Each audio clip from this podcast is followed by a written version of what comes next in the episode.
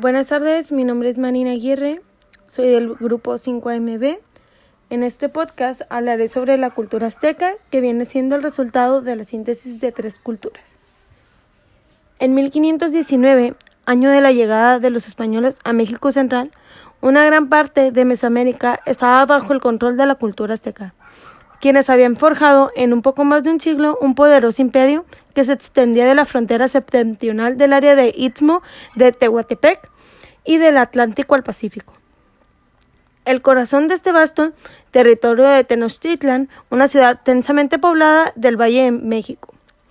Al sur del altiplano central, la Uribe, compuesta por dos ciudades gemelas, Tenochtitlan y Tlatelolco, contaba entre 150.000 y 300.000 habitantes concentrados en pequeñas islas que habían crecido gracias al empleo de islotes artificiales. El centro de la ciudad estaba ocupado por el recinto sagrado, un conjunto de 78 edificios religiosos presididos por el Templo Mayor. A su alrededor, ordenados en círculos concéntricos, se alzaban los dos palacios reales, las residencias de los nobles y las casas de los plebeyos. El mercado estaba en Tlatelolco y era visitado diariamente por más de 60.000 personas. La cuenca de México estaba rodeada la cuenca de México estaba rodeada por la cordillera en forma del anfiteatro, con alturas superiores a los 5.000 metros, Popocatépetl e Iztaccíhuatl. Su altura es de unos 2.300 metros sobre el nivel del mar y goza de un agradable clima subtropical de altura. En la época prehispánica, la zona central estaba ocupada por cinco grandes lagos comunicados entre sí. Saltocan, Saltocan y Zupango. Al norte, Texcoco en el centro y Xochimilco y Tzaco al sur. Todos tenían el agua dulce, salvo la laguna de Texcoco. Tras la caída del imperio tolteca, a fines del siglo XII, en el Valle de México fue invadido por sucesivas oleadas de pueblos bárbaros, procedentes del norte que fundaron diversas ciudades y estados como Tzaltocan y Texcoco, Azcapotzalco o Cuatlicha. La última invasión la efectuaron en la cultura azteca, un grupo de la lengua náhuatl originario de Aztlán, un lugar semimítico situado al occidente de México. Los mexicas, nombre que se daban a la cultura azteca a sí mismos, se sentaron primero en la colina de Chapultepec y luego, tras ser expulsados de ahí, en Tulhuacán, de donde también debieron huir. Finalmente se establecieron de manera definitiva en un islote arenoso del lago de Texcoco. Los comienzos de la ciudad de Tenochtitlan fundada en 1345, estuvieron llenos de problemas y dificultades. Por un lado, una parte de la población, descontenta por el terreno que se había asignado, abandonó la pequeña aldea para fundar una nueva ciudad, Tlatelolco, en una isla cercana. Por el otro lado, la falta de materiales para la construcción ausencia de tierras cultivables obligó a los gobernantes mexicas a aceptar la autoridad de Azcapotzalco, una de las principales ciudades de la región. Durante largo tiempo, los aztecas tuvieron que participar en guerras imperialistas de Azcapotzalco, lo cual les proporcionó una gran experiencia militar, les sería de gran utilidad en el futuro. La muerte del rey Azcapotzalco en 1426 abrió una crisis dinástica que aprovechó la cultura azteca para independizarse. La organización social de la cultura azteca. La sociedad de la cultura azteca experimentó profundas modificaciones a lo largo de su corta historia, al transformarse poco a poco el igualitarismo de los primeros tiempos, consecuencia de la orientación militar y los grupos de parentesco, en la estructura social descrita por los soldados españoles, en principio pueden diferenciarse dos grandes clases sociales, la noble y la plebeya. Teóricamente, los miembros de un grupo inferior podían ascender al superior y viceversa, pero en la práctica la movilidad social era inexistente. La nobleza.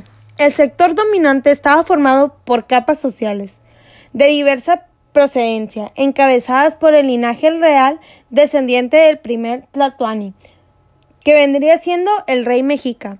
Después de él le seguía en poder y prestigio los Tetecuti, señores o nobles de alto rango que se habían hecho merecedores del título por los valiosos servicios que prestaron al Estado. Los señores poseían enormes extensiones de tierra en los lugares conquistados que se cultivan mediante siervos y ocupaban los cargos más elevados del gobierno de la nación. El rango no era hereditario. Si bien los hijos de Tetecuti podían suceder a su padre cuando demostraban poseer los requisitos necesarios. En el tercer bloque estaba formado por los Pipillin, quienes estaban emparentados con los monarcas y los Tetecuti. Constituían la gran masa de nobleza y sin ellos el imperio no hubiera podido funcionar, dado que todos los puestos intermedios de la administración, magistratura, el ejército y sacerdocio eran ejércitos por los pipil. El último escalón era de la clase noble.